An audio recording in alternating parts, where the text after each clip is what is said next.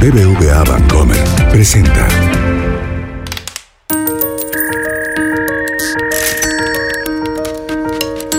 Peras y manzanas con Valeria Moy.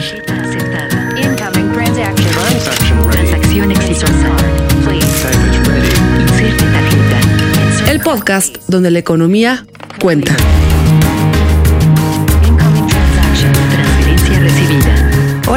Bienvenidos a este nuevo episodio de Peras y Manzanas. Transferencia. El tema del podcast de hoy es un tema que nos han pedido mucho en redes sociales y que además es muy interesante para la situación eh, que vive México y es desigualdad.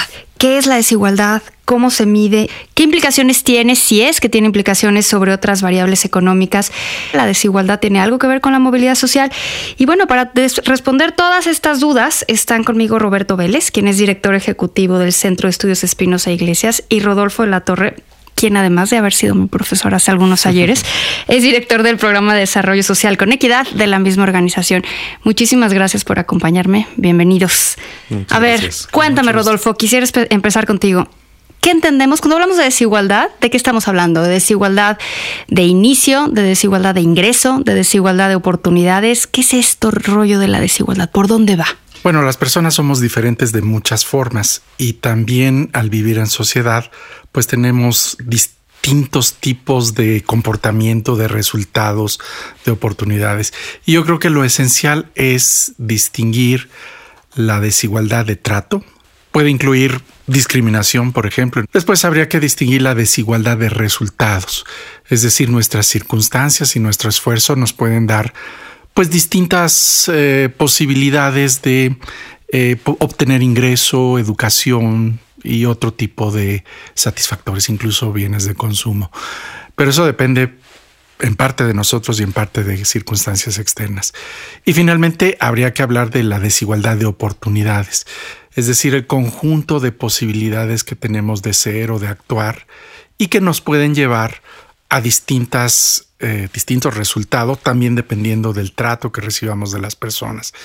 Cada una merece su propia atención y, y vale la pena distinguirlas. Y Roberto, entonces cuando hablamos de desigualdad, cuando decimos México es un país muy desigual, ¿de cuál de estas desigualdades estamos hablando? ¿A cuál nos estamos refiriendo? Una cosa para complementar lo que decía Rodolfo es que eh, no podemos negar que están relacionadas entre todas ellas. ¿No? Entonces la desigualdad de trato tiene una relación, guarda una relación con la desigualdad de oportunidad, la desigualdad de oportunidad con la de resultado. Entonces, eh, en general, cuando hablamos de desigualdad en México, si estamos eh, tres personas como nosotros aquí sentados, eh, como nos lo enseñaron en la escuela, pensamos automáticamente en la desigualdad de resultado, ¿no? Y la desigualdad de resultado, entonces, más bien deberíamos pensarla en cómo se construye, ¿no? Es decir, O sea, ¿en qué te lleva a llegar te ahí? lleva a ese resultado final. Y entonces, eh, eh, esfuerzos que se han hecho han ido dirigidos, por ejemplo, a ver qué proporción de la desigualdad de resultado está explicada por cuestiones como la desigualdad de oportunidad o como la propia desigualdad de trato. Cuando hablamos de la desigualdad en México y que hay que corregirla, probablemente, pero no estoy 100% segura, estamos hablando de la desigualdad de resultados, del, del resultado final de las otras desigualdades. Y esto se suele medir con el coeficiente de Gini. Sí me gustaría que le explicaran a quien nos escucha ¿Qué es el coeficiente de Gini? De la forma más sencilla posible.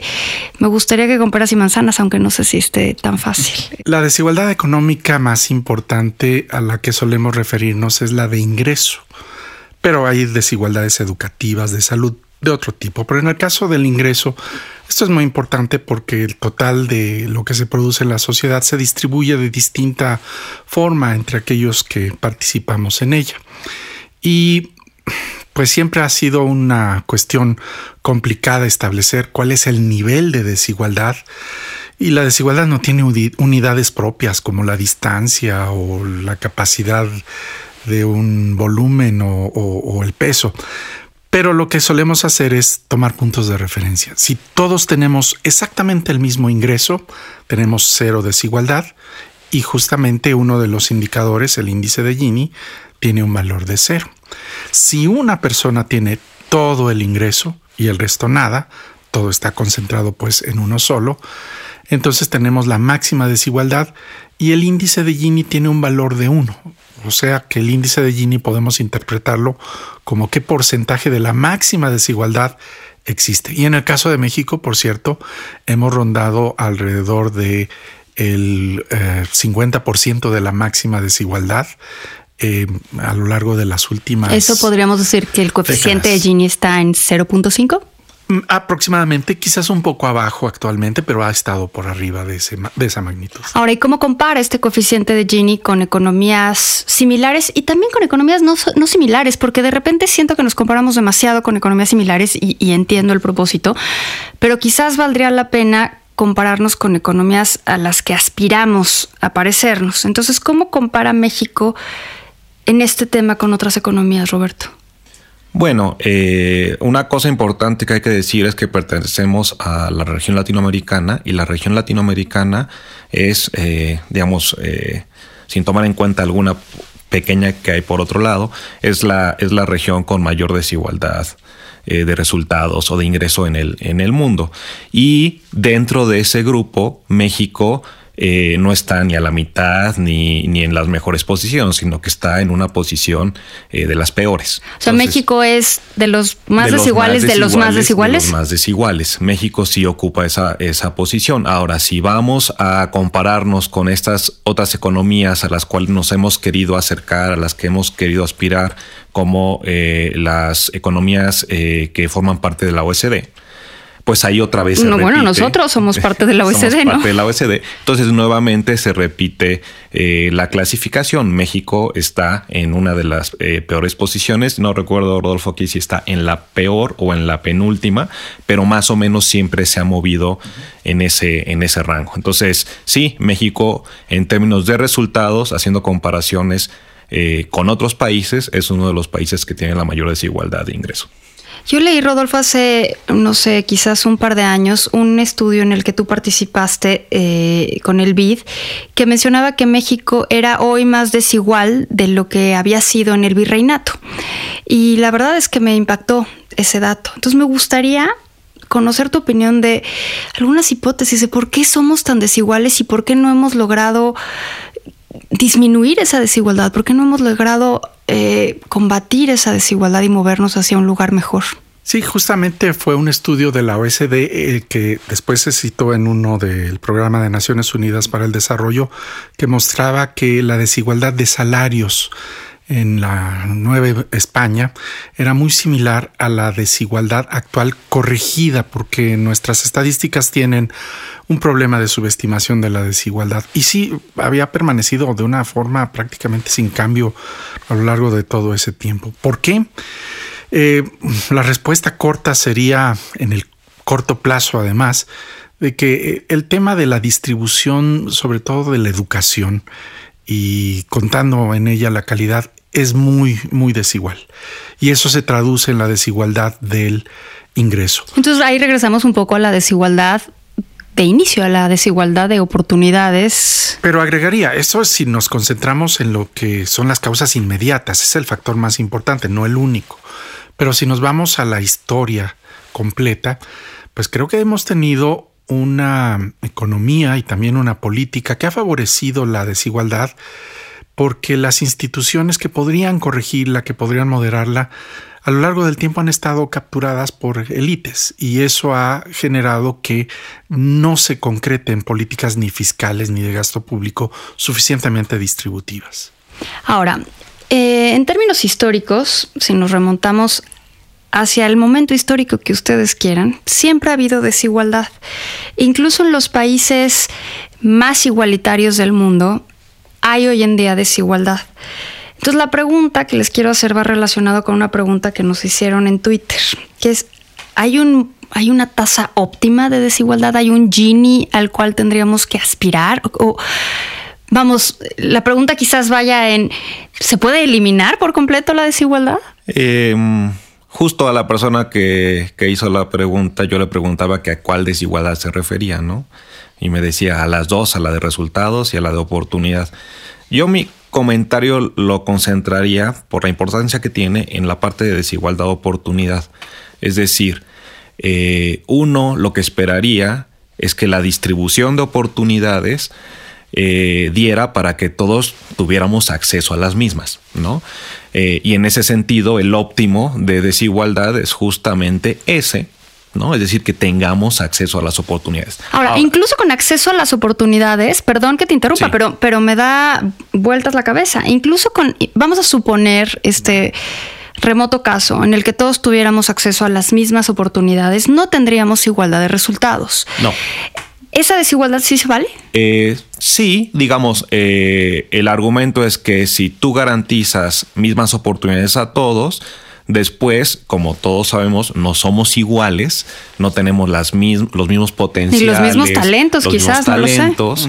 Y uno lo que se esperaría en todo caso es que eh, los resultados se distribuyeran, y aquí me voy a poner un poquito más elevado, pero que se distribuyeran aleatoriamente, es decir, que al final todos estuviéramos más o menos cerca de, de lo que del, del promedio de ingreso, eh, pero que sí tendríamos gente por arriba y por debajo de, de ese promedio, unos un poquito más lejos que otros, ¿no?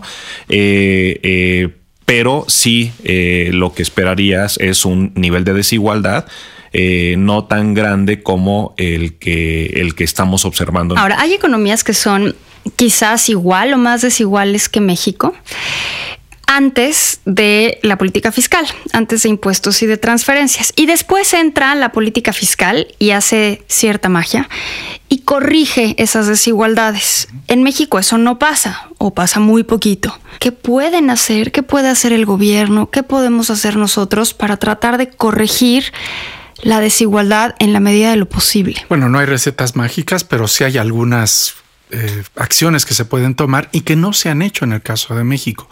Nuestro gasto no es suficientemente redistributivo. Y con esto quiero Gasto decir... público, te refieres, el gasto del gobierno. Así es, gasto público. Eh, entre regiones, por ejemplo, no se privilegia un mayor gasto en infraestructura, en educación, en salud a las zonas que tienen más rezago. Prácticamente el gasto es homogéneo entre todas las personas en todas las regiones del país. Y justamente es lo que se requiere, que haya un piso de eh, servicios de salud, de servicios educativos, de oportunidades de empleo, a partir de las cuales se da un mínimo de oportunidades, no la igualdad perfecta de oportunidades, pero se tiene entonces la posibilidad de que de acuerdo al esfuerzo de las personas, a su capacidad de trabajo, de ahorro, de tomar riesgos, se generen diferencias, podríamos decir hasta cierto punto justas, es decir, que provienen de su esfuerzo, no de sus condiciones de origen. En estos momentos, muchas de las personas que nacen en pobreza continúan ahí porque eh, esta pobre- pobreza se reproduce intergeneracionalmente. Y entonces si no compensamos esas condiciones de origen, pues lo que vamos a hacer es mantener esta división de la sociedad mexicana en grupos eh, tremendamente polarizados. Ahora, yo sé que ambos han trabajado mucho en temas de movilidad social. ¿Cuál es la relación, si es que existe, y de verdad ustedes son los expertos, entonces corríjanme, cuál es la, la relación que existe entre la movilidad social y la desigualdad? ¿Qué nos dice la movilidad social a diferencia de la desigualdad? Eh, es, es como ver a la desigualdad pero en película. Es decir, no tienes una foto, sino que tienes el continuo de las desigualdades y entonces puedes observar cómo se están acumulando o cómo se están reduciendo a lo largo del tiempo. Y esto lo puedes hacer a lo largo de, del ciclo de vida de una persona o haciendo la comparación entre de generación en generación. Para cerrar, porque el tiempo apremia, vamos a suponer que tienen ustedes que hacer una recomendación muy práctica. No, no estudios, no análisis, no hacer muchos coeficientes de Gini. Una recomendación que podría ayudar a disminuir la desigualdad. ¿Por dónde empezarías, Rodolfo? Pues eh, es muy clara, la seguridad social universal, financiada con impuestos generales, permitiría no solamente reducir la desigualdad a la hora de proporcionar servicios básicos a toda la población, sino que también podría impulsar la movilidad porque podría contribuir a una economía mucho más dinámica, que cargara menos con el costo de la seguridad social pagada por eh, empleadores o trabajadores. Creo que ese es el punto clave. Y ya si me apuras, si hubiera algo para más, pero solamente lo enunciaré, eh, la, la calidad de la, La educación. calidad de la educación. Ese es en segundo lugar, pero tenemos un déficit muy importante de cobertura y de, sobre todo, igualdad de, de acceso a, la, a, los servicios de salud y seguridad social en general. Sin duda. Roberto. Eh, pues más bien reforzar lo que, lo que dice Rodolfo. Tú sabes que desde el CEI estamos proponiendo eso. En todo caso, yo diría, eh, ampliaría más que seguridad social, diría protección social. Eh, eh, digamos que es algo mucho más amplio que, la seguridad social, donde ya incorporas el tema de salud, por ejemplo, de, acceso y, y, servicio en los sistemas de salud. Eh, eso nosotros lo pondríamos en el centro, porque eh, cuando haces el análisis de movilidad social, como te decía, te das cuenta que esto no es una fotografía, sino que es una película y tú lo que requieres son mecanismos de redistribución y de eh, atenuación de choques adversos a lo largo de la vida y entre las generaciones para que los choques negativos no sean transmitidos de padres a hijos. Entonces, el, el tema de protección social resulta muy importante para que esta idea que tenemos de los pisos mínimos de igualdad de oportunidad se puedan sostener a lo largo del tiempo. Entonces, eh, sí resulta muy importante. Y por supuesto, la calidad de la educación. Yo hubiera empezado con calidad de la educación, pero me gusta tenerlos aquí a ustedes para que me digan eh, seguridad social universal, con la cual, por supuesto, estoy de acuerdo. Les agradezco muchísimo. Ojalá que, que alguien con poder de decisión los escuche porque este tema apremia y el tiempo corre y parece que no hacemos nada. Muchísimas gracias Rodolfo, muchísimas gracias Roberto, un placer tenerlos aquí. Con Hasta la próxima. Muchas gracias. BBVA Bancomer presentó.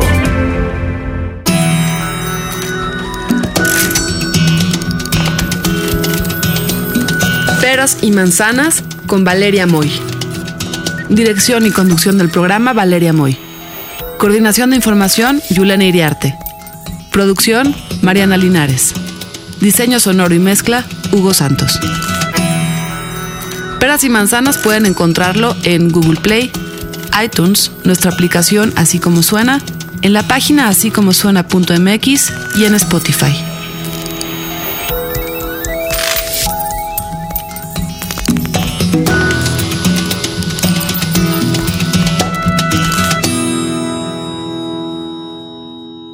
Gustó Peras y Manzanas? Escucha todos nuestros demás podcasts. Puedes escuchar las historias que hacemos en Así como suena. Puedes escuchar la mejor música en la ruleta rusa. Puedes reírte con Gis y Trino en la chora interminable. Búscanos en así como suena.mx, en Spotify, en iTunes y en Google Podcast.